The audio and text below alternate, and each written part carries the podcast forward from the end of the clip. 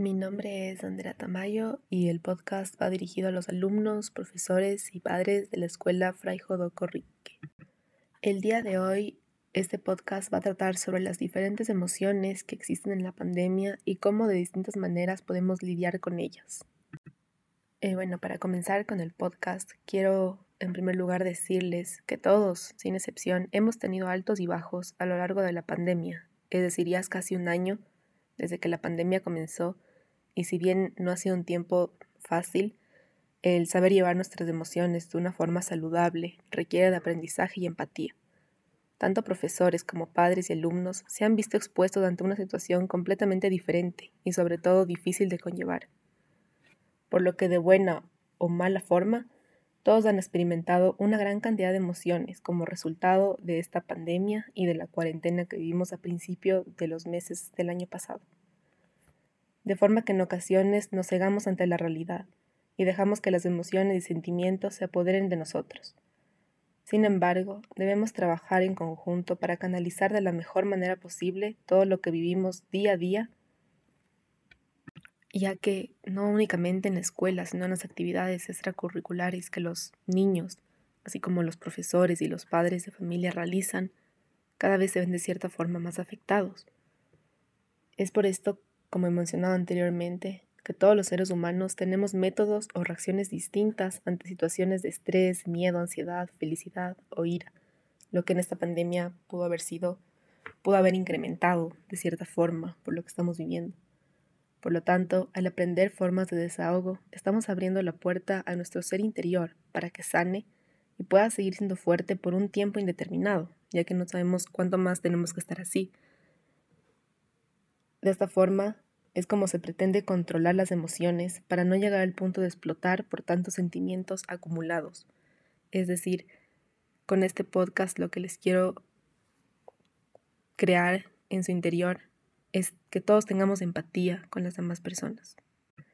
Y esto se debe más que todo a que la mayoría de personas siempre han pensado o creen todavía que el tener emociones nos conlleva esta idea negativa por ejemplo, diciendo tú haces un deber, te fue mal, y en vez de sacar esa, esa emoción que tienes, ese estrés, tú negas, las niegas y dices, no, no tengo estrés, no, no me siento de esta forma.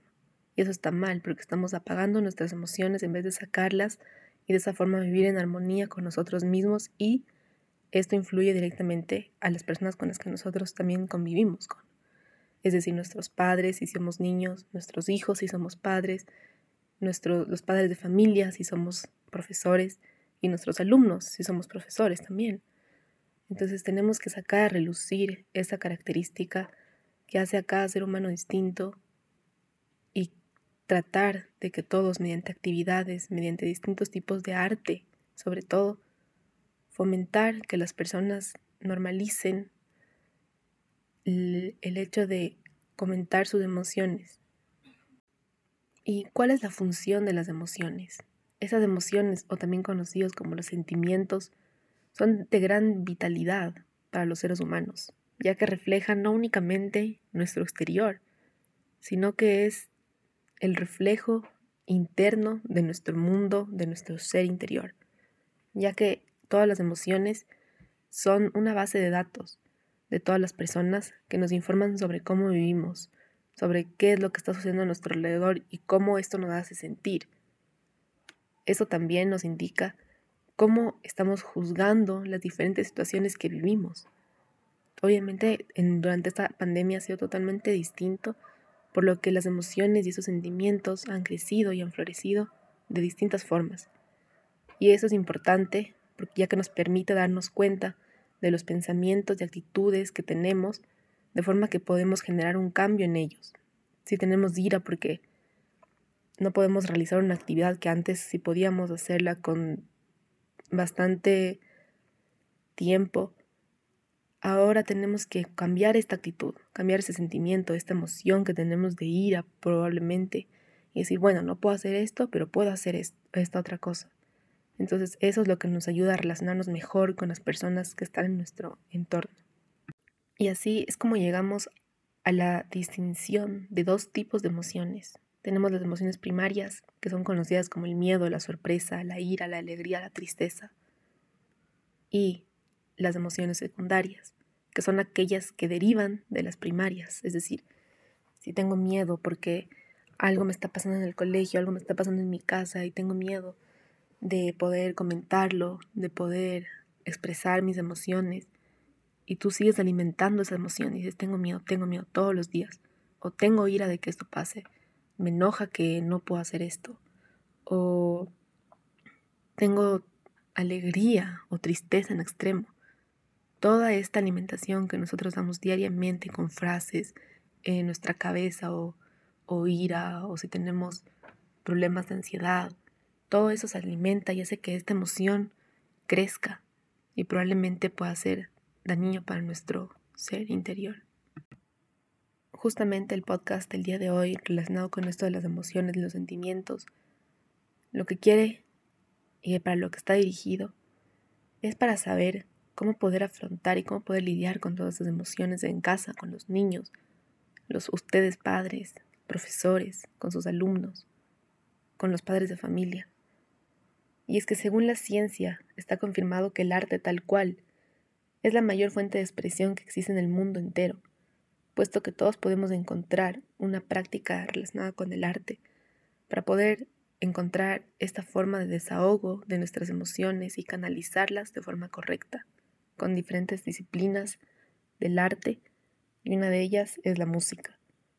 Cuando tenemos esta energía acumulada del día, energía acumulada de la pandemia, del no poder salir, el estrés del trabajo, el estrés de dar clases, estar sentado frente a una computadora, casi todo el día.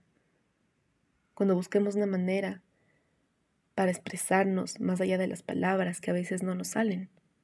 La música ayuda a despejar nuestra mente y por así decirlo también nos ayuda a transportarnos a otra dimensión, una dimensión en la cual nos ayuda a sobrellevar todas las emociones, un lugar mágico donde los problemas y los sentimientos se unen para formar un conducto neurológico en el cual nuestro cuerpo sienta las vibraciones de la música dependiendo de nuestro estado anímico.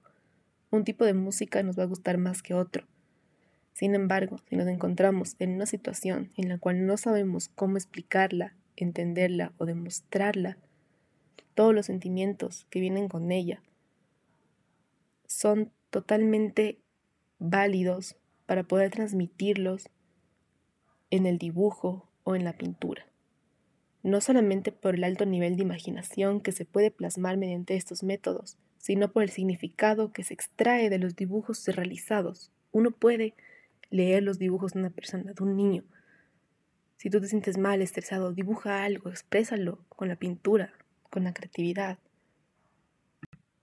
Es así como la música y la pintura están directamente relacionados con diferentes áreas cognitivas del ser humano. Por ejemplo, cuando uno realiza música o la escucha, la capacidad de memoria, atención y concentración mejora, así como la habilidad para poder desarrollar de mejor manera los problemas matemáticos y de razonamiento. Esto a la vez es una unión, un lazo que se puede fomentar entre adultos y niños, para que las emociones puedan fluir entre ambos y no existan peleas, no existan sentimientos reprimidos sino que todo se converse. Por esta razón, no deberían existir más niños reprimidos, más niños que no se puedan controlar. Los niños tienen que saber expresarse y las personas adultas no deben estar estresadas.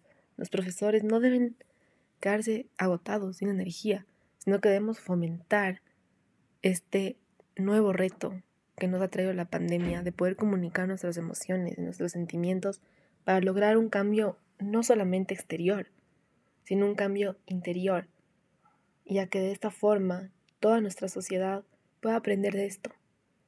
Y debemos comenzar por cambiar nuestra forma de ver las situaciones y de cómo las interpretamos.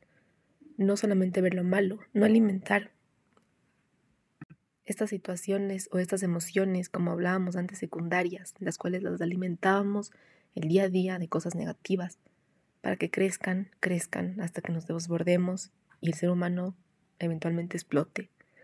Por esto tenemos que hacer este cambio interno. terminado el podcast de hoy, quisiera darles tres tips que son de gran importancia para generar empatía con las personas que nos rodean y ser más humanos y menos máquinas. El primero es respetar a los demás. No importa la situación por la que estés pasando, tienes que respetar a los demás. Es el hecho y la concienciación de crear empatía con las personas. Tú no sabes por lo que está pasando el alumno al que estás atendiendo el día de hoy. Y tú, alumno, no sabes por lo que el profesor está pasando. Así como los padres de familia. Todos tenemos que apoyarnos, ya que estamos en una pandemia, y tenemos que hacer de este tiempo el mejor posible para todos.